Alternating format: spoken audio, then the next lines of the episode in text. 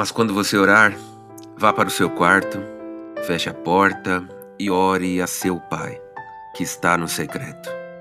Então seu pai, que vê no secreto, o recompensará. E quando orarem, não fiquem sempre repetindo a mesma coisa, como fazem os pagãos. Eles pensam que por muito falarem serão ouvidos. É o que diz nosso Senhor Jesus em Mateus, no capítulo 6, versículos 6 e 7. A oração é uma das coisas mais gratificantes que existe em nossa espiritualidade cristã. Mas também é uma das coisas mais difíceis de serem cultivadas no terreno da nossa caminhada espiritual.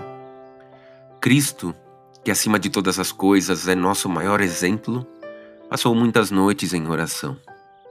Ele tinha o costume de orar muito.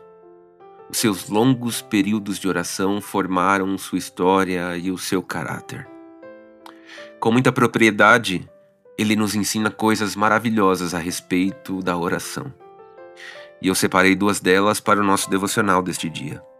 Primeiro, Jesus nos ensina que devemos orar em secreto. Ou seja, é muito bom, é bíblico e é ordenança divina que oremos de forma pública uns pelos outros. E isso é muito importante. Mas chama nossa atenção o fato de Jesus nos ensinar que também devemos fazer orações particulares. Orações que são feitas em segredo, orações que são feitas em um lugar secreto onde Deus está.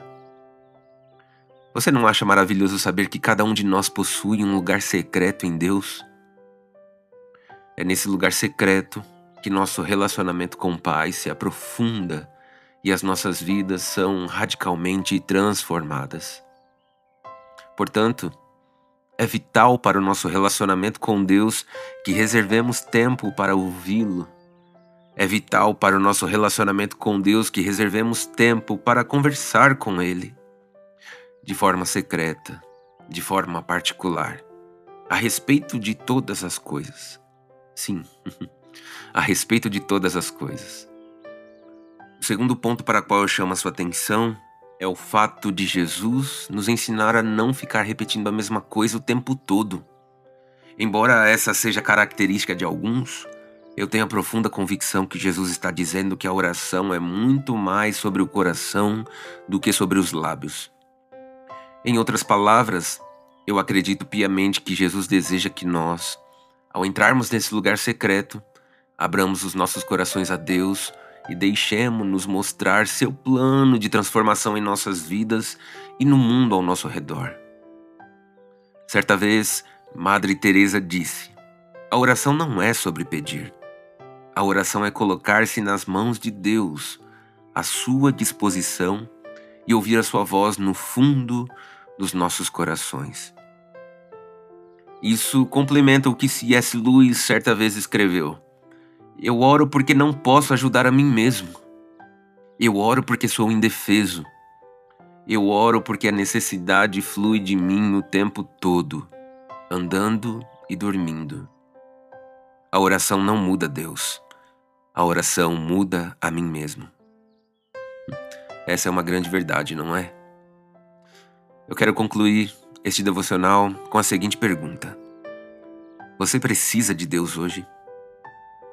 Você precisa da presença dele em sua vida. Você precisa ser mudado através de um encontro com seu Pai Celestial.